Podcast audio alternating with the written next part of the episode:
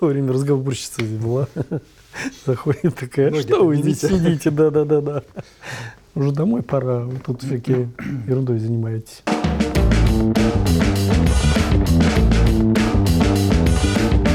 Добрый день, уважаемые друзья, дорогие коллеги. Э, Илья Александрович. Э, хочу вам представить Илью Александровича. Илья Александрович э, – заведующий отделением общей патологии и гастропатологии, Национальный центр клинической морфологической диагностики, город Санкт-Петербург. Да, Здравствуйте. И тема нашего сегодняшнего разговора будет аутоиммунный гастрит. Мы, честно говоря, уже начали говорить здесь и большую часть проговорили. Но на самом деле это действительно очень интересная тема. А, и так получилось ну, в нашей истории. Мы сотрудничаем с Ильей Александровичем уже очень давно. И в нашей истории мы э, научили, наверное, друг друга видеть. Э, я уже рассказывал здесь Илье Александровичу об истории, как это все происходило. А началось все с пациентами, которые с анемией начали массово направляться на гастроскопию сначала, а потом на колоноскопию. До этого впервые дошли, наверное, гематологи. Это было много лет назад, когда я еще только, наверное, начинал эндоскопией заниматься, и мне было интересно, что они там все ищут. А, соответственно, ну, первое, что там, это правый фланг, да, толстая кишка, злокачественные заболевания, и а, Соответственно, мы сначала смотрели на них. Гастро не надо, надо, mm-hmm. говорит, делать всем колон. Потом мы все равно не находили никакой патологии в толстой кишке, и гематологи, ну, они там продвинутые на своих симпозиумах, начали отправлять их на гастроскопию часто, большой поток, мне еще удивлялось. И я начинал тогда, помню, с большого количества биопсий из тонкой кишки. С ну, анемии. С 12-перстной кишки, угу. да, ну мало ли там какие-нибудь э, изменения, которые могут приводить, там, допустим, к нарушению всасываемости угу. там, и так далее. А причин основных там особо не нашли. Потом все-таки начали заниматься желудком, и появилась такая проблема, как аутоиммунный гастрит. Она, естественно, эндоскопически вот для меня выглядела чисто морфологическими, наверное, изменениями, потому что я, ну, слизистая розовая, гладкая, все как бы замечательно. Взял Брался биопсию. стандарт биопсии. Да. А сразу ли пришел аутоиммунный гастрит? Нет, аутоиммунный гастрит как раз вот у нас и появился, когда пошли мультифокальные биопсии по Ольга. А, соответственно, это ну, где-то с 10-11 года вот потихоньку их только начали брать, классификация 8 года. Ну да, наверное, где-то года с 10 мы начали э, потихоньку переходить на эту систему. А, и у меня так же, как у Владимира Александровича, диагноз анемия, который был в направлении с биопсии желудка, это было, по сути, уже вот флагом, что все, здесь сейчас будет аутоиммунный гастрит, ищем опухоль. А у меня не было еще тогда. Да, да, ищем опухоль. И действительно, при мультифокальных биопсиях желудка мы появились э, диагнозы аутоиммунный гастрит. Тогда, я помню, это была большая-большая редкость, биопсии были нечастые, э, стандартизованные, и поэтому смотрели всем отделением, конечно, эти ситуации. Сейчас это рутина, это ежедневный диагноз и не по одному. То есть мы видим ежедневно по 3, 5, 8 таких пациентов с аутоиммунными гастритами на разных их стадиях. А, тогда вот такой э, шкурный вопрос. То есть, а, ну, поскольку мы начинали, вот, э, аутоиммунного гастрита диагноза не было, пока мы брали два биоптата. Ну, то есть, сначала это был один, да, хотя бы из антрома. Из антрального отдела, Для того, да. чтобы геликобактер исключить. Ну, естественно, он клался на эту полоску э, с тестом угу. разным, да, и, соответственно, дальше он выбрасывался в баночку и отдавался, ну, с формалином, и отдавался морфологам. А вот иммунных гастритов не приходило, да, и слизистый розовый, как бы блестящий, чаще, ну и на этом хоргастрит и как бы заканчивался. Ну или там эритематозная гастропатия, чего-то уходило. Потом э, мы вся, стали все-таки брать с разных отделов. Угу. С тела и с антрума. И тоже не очень много приходило. В одну банку, наверное, нет? Ну, Поначалу. я думаю, что да. да. То есть я уже не помню вот таких нюансов. Скорее всего, да. А потом э, в какой-то момент, э, я даже больше скажу, это где-то с 2015 года, наверное, приняли какие-то угу. общеевропейские стандарты карты, да, первичный человек, человек, а люди стали задавать вопросы, а что мне дальше с этим делать? И плюс э, та самая тема с анемией, она никуда не уходила. Угу. То есть, как дальше, где искать причину этой анемии?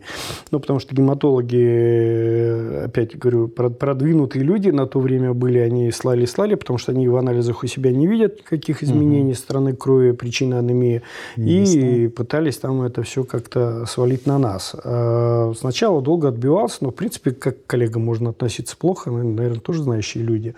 И начали вот брать мультифокальную биопсию, то есть по 5 фрагментов. Угу.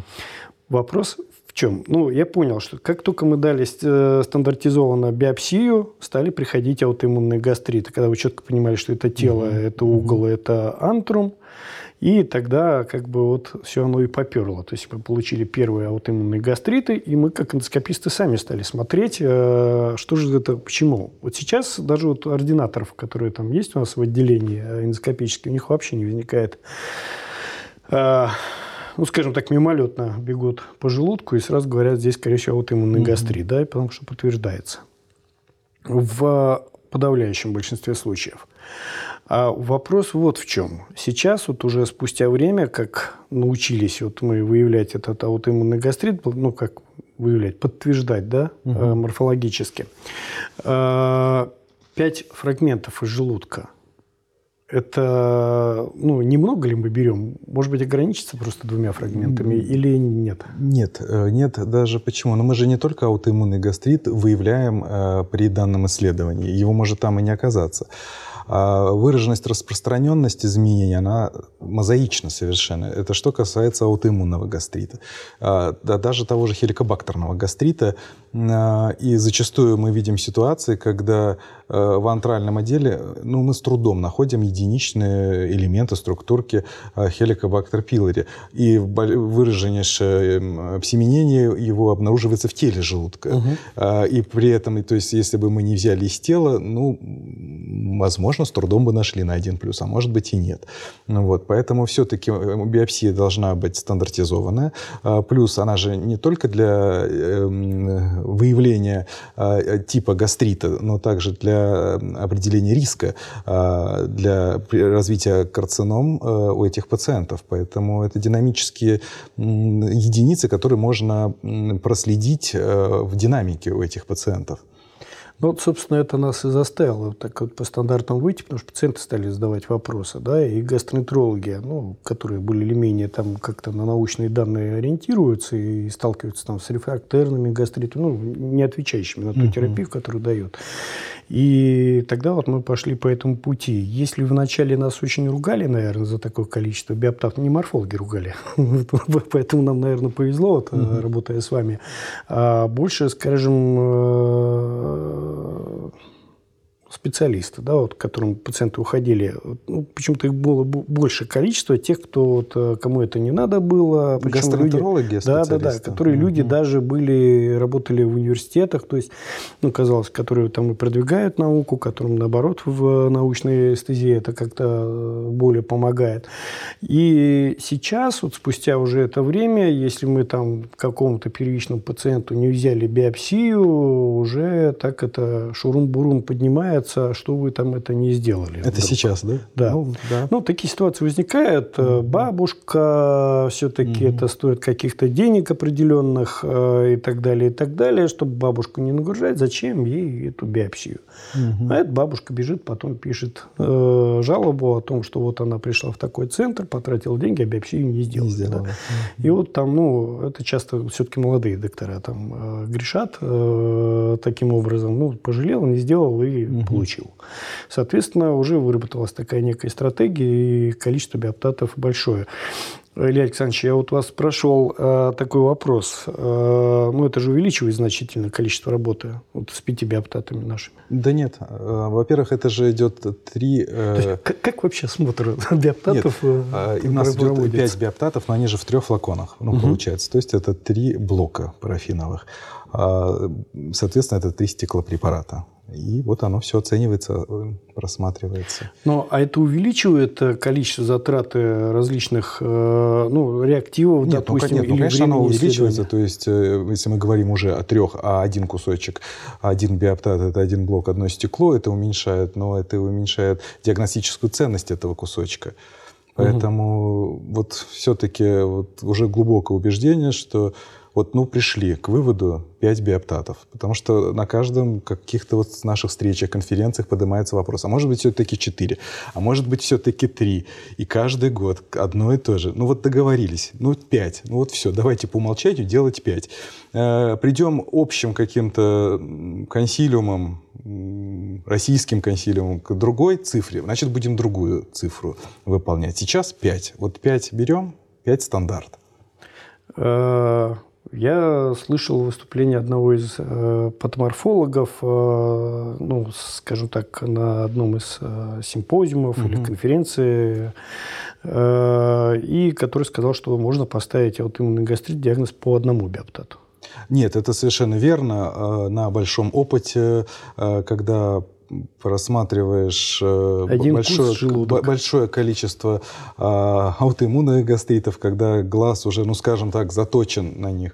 А, это действительно так, э, когда э, первым биоптатом из случая попадает тело желудка, ну, сразу же, с первого взгляда, ты узнаешь характерные морфологические признаки, а дальше уже просматривая все остальные биоптаты, уже только подтверждаешь э, свой диагноз и его вот. доуточняешь. А все равно дальше говорите, пересматриваешь остальные биоптаты. Нет, ну это в любом случае. Но я имею в виду то, что с первого взгляда диагноз уже, в принципе, ставится. То есть все, мысль, она сразу есть, все, это аутоиммунный гастрит, и дальше уже досматриваем а, формируя полностью заключение с изменениями в разных... А вот в этих ситуациях клинические данные вам чего-то, ну, как-то помогают ориентироваться в дальнейшем или нет? Ну, вот э, в ну, сопроводительном документе, который приходит, там, ну, пациент, там, такой-то возраст, э, пол, жалобы, если описано. Женщина, 50 лет, анемия. Ну, в принципе, да. А, ну, то есть уже можно Да, поставить. то есть уже, уже понятно, что, вероятнее всего, наверное, речь идет об аутоиммунном гастрите, а, и уже нужно оценивать.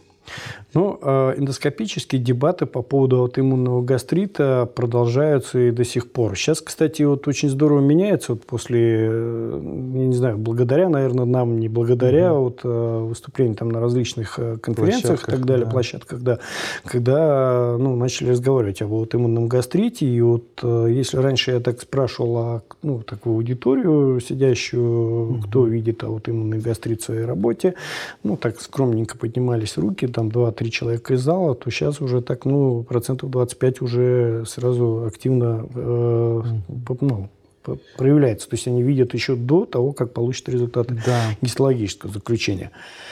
И а, причем хочу вот отметить на, на нашей практике то же самое. То есть э, эндоскопический диагноз, либо подозрение аутоиммунный гастрит, вообще эта фраза, ну там еще лет 5-7 назад, ну это такая редкость. Наверное, даже ни разу я не видел, то последний год, наверное, два, ну, практически со всех клиник, с которыми мы работаем, материал смотрим, мы встречаем направление аутоиммунный гастрит. И, что очень приятно, в большинстве случаев мы подтверждаем этот диагноз. Да. То есть редко бывает, когда не подтверждают, но чаще это такие панатрофические гастриты, когда просто распространенный э, атрофический гастрит без уменьшения количества париетальных клеток, то есть они сохранны. Э, это вот а, и вот, и хотел еще, да, э, так немножечко уйти все-таки в сторону аутоиммунного гастрита, погрузиться в тайны морфологии, потому что ну, не часто морфолога можно так попытать. А, значит, один из э, вопросов э, с аутоиммунным гастритом, ну, эндоскопически я там читал разные и изменения, которые могут соответствовать там аутоиммунному гастриту. Ну, в среднем все описывают более-менее схоже, что аутоиммунный гастрит – это поражение в основном тела желудка, да, с минимальным изменением антрального отдела. А, если мы об эндоскопии говорим, то вот статья одна очень интересная попалась. Они взяли все признаки, проанализировали, там какой-то даже метаанализ угу. уже написан по этому вопросу. И эндоскопическая диагностика заключалась вот э, в таком вот столбике, да, там фраз, ну, слов, наверное, 50-100, да, там угу. было, что если вы не видите изменения характерные, ну, если вы не видите картинку, относящуюся к строению тела желудка, да, эпителия, эпителия ну, который мы там кислоты видим, там, угу. и все остальное, то вы уже можете заподозрить просто аутоиммунный гастрит. Вот, собственно, на этом вся диагностика эндоскопическая закончилась. А морфологически что такое аутоиммунный гастрит? А морфологический аутоиммунный гастрит это э, исходит э, из его а, происхождения, это поражение париетальных клеток э, тела желудка.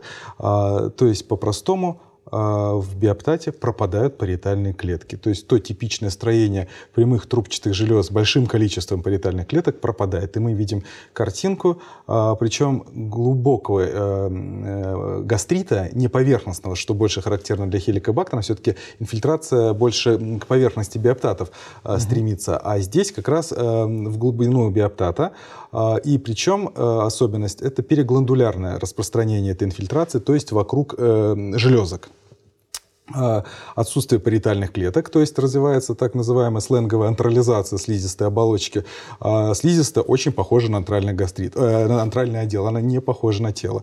А даже может еще отсутствовать атрофия. Но мы видим инфильтрацию, мы видим перестройку по типу антрального отдела. Это раннее проявление аутоиммунного гастрита. Это, по сути, его ранняя стадия. Потом, да, уже присоединяется увеличение атрофических изменений, идет э, метаплазия сначала, э, тонкая кишечная, толстая кишечная метаплазия, анестезии, а, увеличение атрофических изменений, вплоть до выраженных там полного отсутствия желез. Такие случаи мы видели, когда а, между мышечной пластинкой и поверхностной базальной мембраной рыхлая соединительная ткань, э, какой-то отек фиброз без единой железы до такой степени может развиваться атрофия а, и вплоть до неоплазии. Ну, по сути, канцерогенез запускается по атрофическому типу.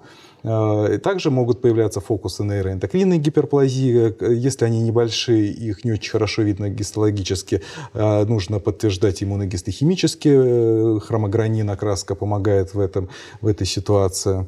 Вот это нейроэндокрины, гиперплазия, это уже нейроэндокринный рак, ну, карциноид по нашему говорю, или это еще нет? Это еще нет, это еще, то есть идет гиперплазия, просто из нее потом развивается нейроэндокринные опухоли. А, то есть сначала это увеличение количества нейроэндокринных клеток, исходя из патогенеза заболевания, потому что они гиперстимулируются, э, соляная кислота не вырабатывается, ее угу. нечем вырабатывать, а, им надо что-то делать на стимуляцию, происходит гиперплазия. А вот из гиперплазии уже развиваются а опухоли. А потом, видимо, да, какой-то сбой, я так подозреваю, да, и развивается вот как раз... Уже опухолевые, да, нейроэндокринные опухоли. Э, генезов, так да. скажем, да. А, вот вы как раз говорили антрализация слизистой оболочки. Я помню, мы с вами как-то, ну, часто довольно причина, наверное, для эндоскописта, угу. когда взял один кус желудок и приходит, угу. фунда... а, приходит антральный, антральный гастрит. гастрит. А, то, Особенно, ну, если не указано еще, какой отдел. И откуда взял, угу. да. А потом мы начали четко указывать, и более того, а еще есть обратная ситуация, это фундальная гиперплазия слизистой оболочки желудка в антральном отделе.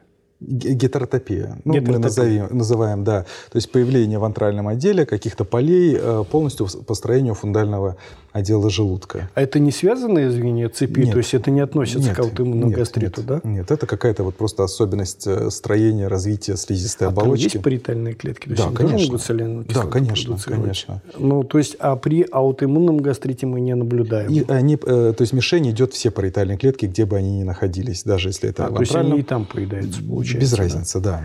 да. Тогда еще один вопрос. Э, ну, если мы имеем классическую картину, когда поражено тело желудка угу. и не, не тронут антральный отдел, да, ну, в принципе, уже можно догадаться даже по описанию. Да.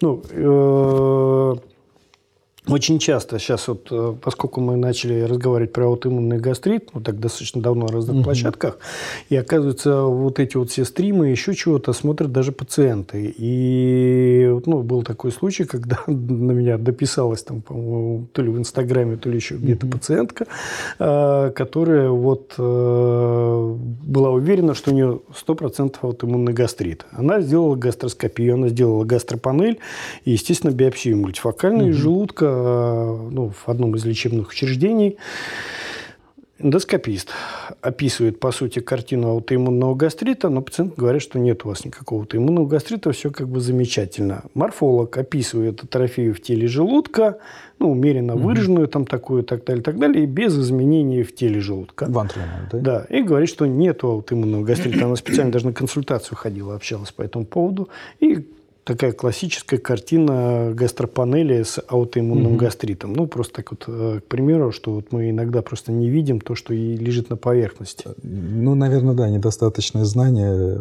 к сожалению пропускаем. А есть еще патоморфологические какие-то особенности? Ну, вот смотрите, э, я так понимаю, что эндоскопически, ну, мы завязаны, наверное, тоже на хорошее оборудование и плохое оборудование. Хотя атрофия была описана 1959 ну, году, да, да? да. Кимура Такимото, да, то есть, угу. которую вот классификация выражена атрофию, по идее, можно увидеть в желудке невооруженным глазом, еще, наверное, теми старыми дремучими аппаратами, да.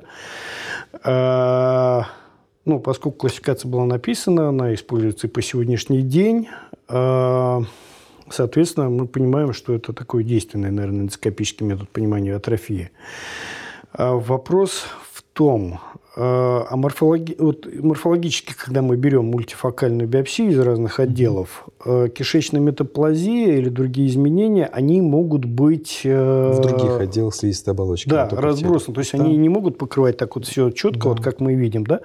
И если все-таки мы вот из этих пяти фрагментов не попадаем вот в кишечную метаплазию, то возможно все-таки установка диагноза аутоиммунного Нет, гастрита? Там, конечно же, она возможна. А, да, больше скажу, то есть э, с вами работая, наверняка получаете заключение, а, где есть там распространенность кишечной метаплазии и в антруме, но при этом мы все равно пишем аутоиммунный гастрит, угу. потому что картинка очень яркая, конечно, аутоиммунного гастрита, она ни с чем ее не спутать, э, когда все правильно взято, а, сделаны хорошие препараты, э, здесь не ошибешься. Есть другая ситуация, когда идет сочетание, предположим, аутоиммунного гастрита и хеликобактерного гастрита. Это не такая частая ситуация, но мы встречаем ее. До 60% я видал, что при аутоиммунном гастрите может быть геликобактер еще. Э, но вот когда классические... Мы же красим дополнительные окраски на хеликобактер, угу. в частности, э, при всех практически аутоиммунных гастритов. Э, это не очень большой процент. Это вот практика то, что показывает.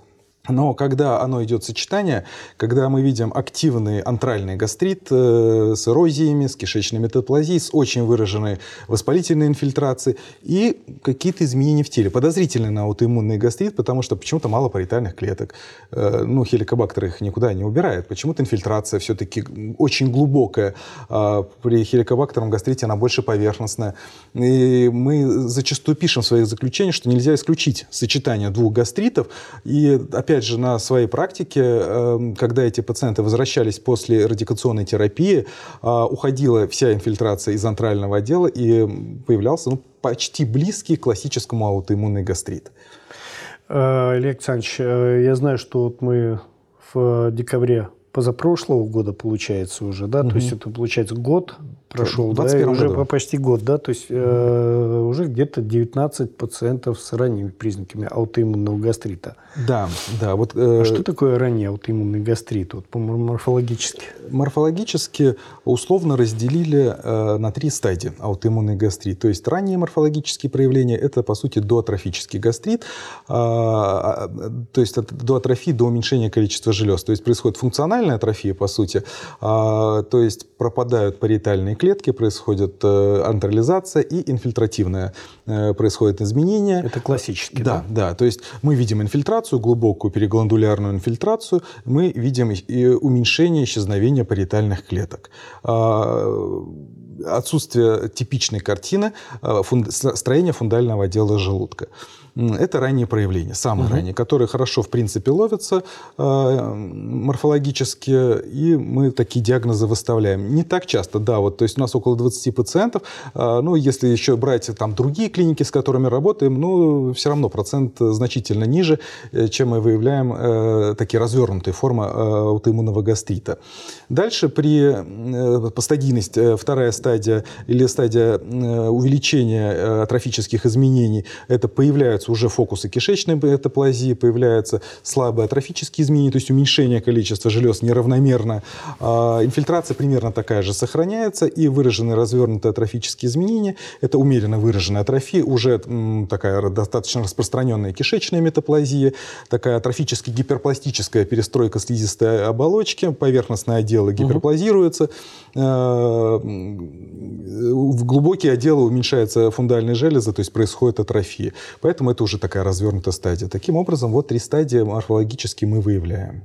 Супер и без морфологии. А, ну, могу сказать, что вот из тех пациентов, которые ранее вот эти признаки аутоиммунного гастрита выявлены, ну, эндоскопически практически изменений да. мы никаких не видели. Здесь вопрос, наверное, а что с ними дальше делать, с этими пациентами? То есть вот мы их выявили ранее, Я задавал вопрос гастрит, э, да. гастроэнтерологам, то есть ну, доводилось беседовать, э, и, и что ну, вот нашли. Ну, им, в принципе, не очень интересно. Говорят, мы их, в принципе, лечим, говорят, как обычный гастрит. Ну, у них и гигабактер угу. бывает, и кислотность повышена, и ингибиторы им даже требуются на тех этапах.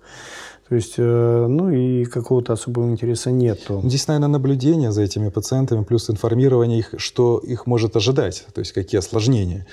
Ну, это к вопросу, а что со мной дальше будет, да, э, объяснить да. о том, что у вас есть риски, э, скажем так, в ближайшее время получить уже Ольга-3.3, да?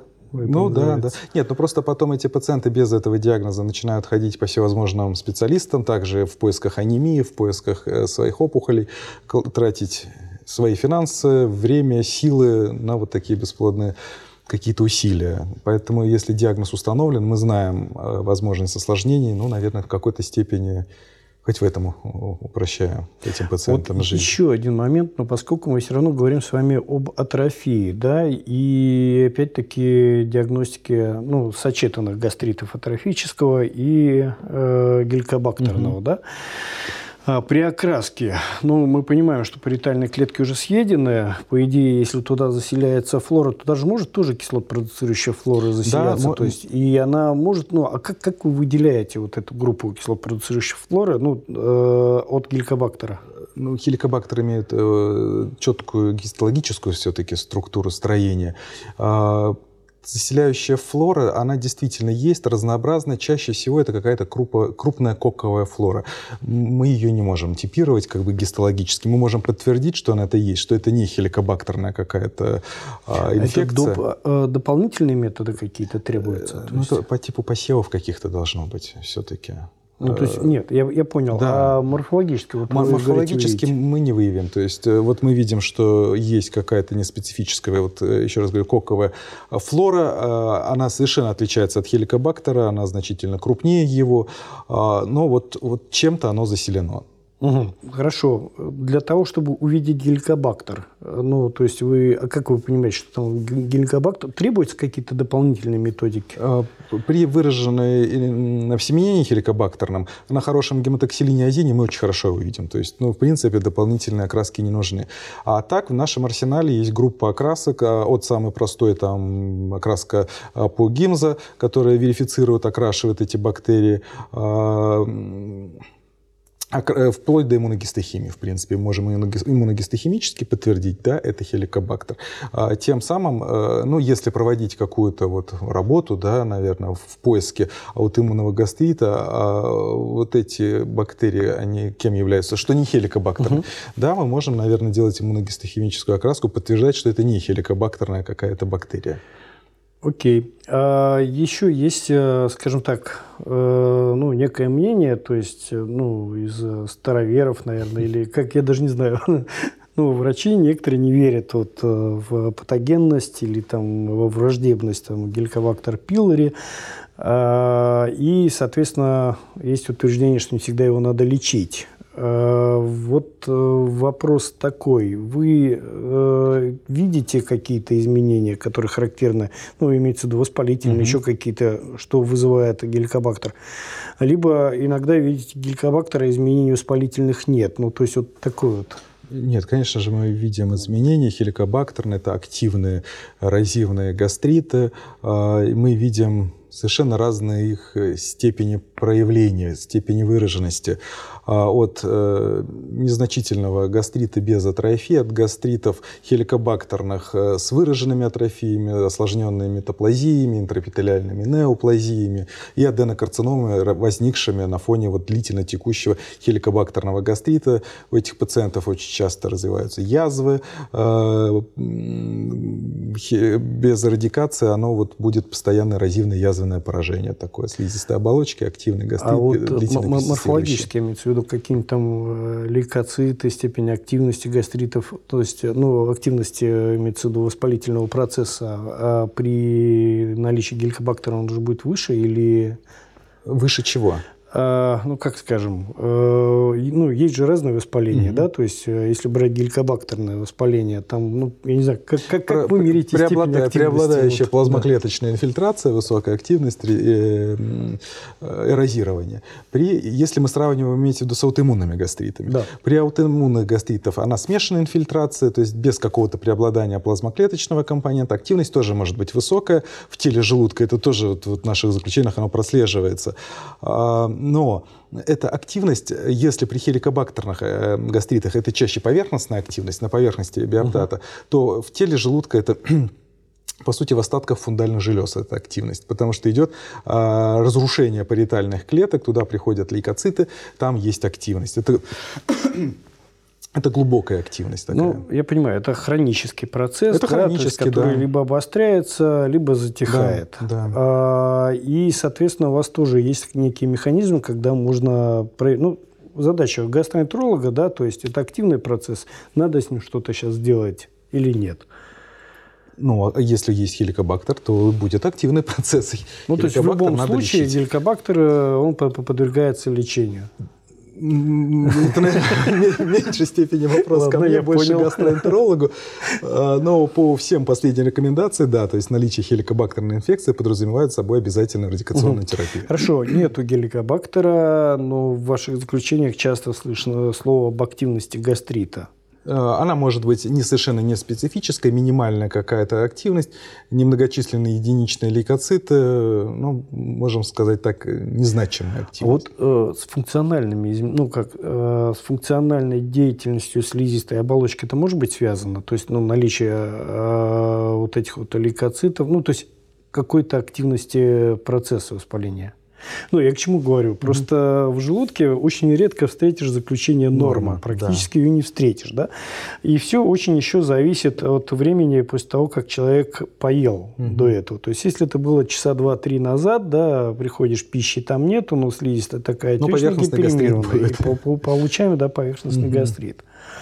А здесь вот э, при э, ну, хронических, грубо говоря, изменениях э, есть вот такая картина вот таких воспалений? То есть это не связано с именно вот приемом ну, пищи Нет, но при, хронич... при хронических-то поражениях все-таки мы видим э, помимо воспалительной инфильтрации перестройку собственной пластинки слизистой оболочки, что и дает нам хронизацию. Угу. Это изменение как количественное, так и функциональное. Количественное уменьшение количества желез, функциональное это метаплазия, неоплазия, которое угу. мы видим упрощение э, функции функции слизистой оболочки. А, поэтому хронизацию-то мы как раз хорошо видим. А вот эти вот поверхностные минимальные какие-то вот изменения, они не специфичны. Ну, то есть гастрит с минимальными да, да. воспалительными изменениями фактически это, то, то, что это лечить один не надо. из вариантов нормы, да. который можно то, не трогать. То, что можно не лечить и, наверное... Все. Спасибо большое, Александр. Спасибо. Тему, конечно, у меня еще больше вопросов. Меня не остановиться. Ну, это, наверное, будет еще один. Я думаю, что да. да, мы еще продолжим. Сейчас мы еще получим комментарии от наших коллег, от наших друзей, э, которые подписываются на наш канал, э, ставят, естественно, свои комментарии, мы их изучим внимательно. И а если еще получится гастроэнтеролога в следующий раз на эту тему? Я думаю, что да. Это было Можно бы будет сделать очень большой такой да, выпуск. выпуск. Спасибо вам большое. Спасибо. У нас был в гостях Илья Александрович. Илья Александрович, огромное спасибо. спасибо.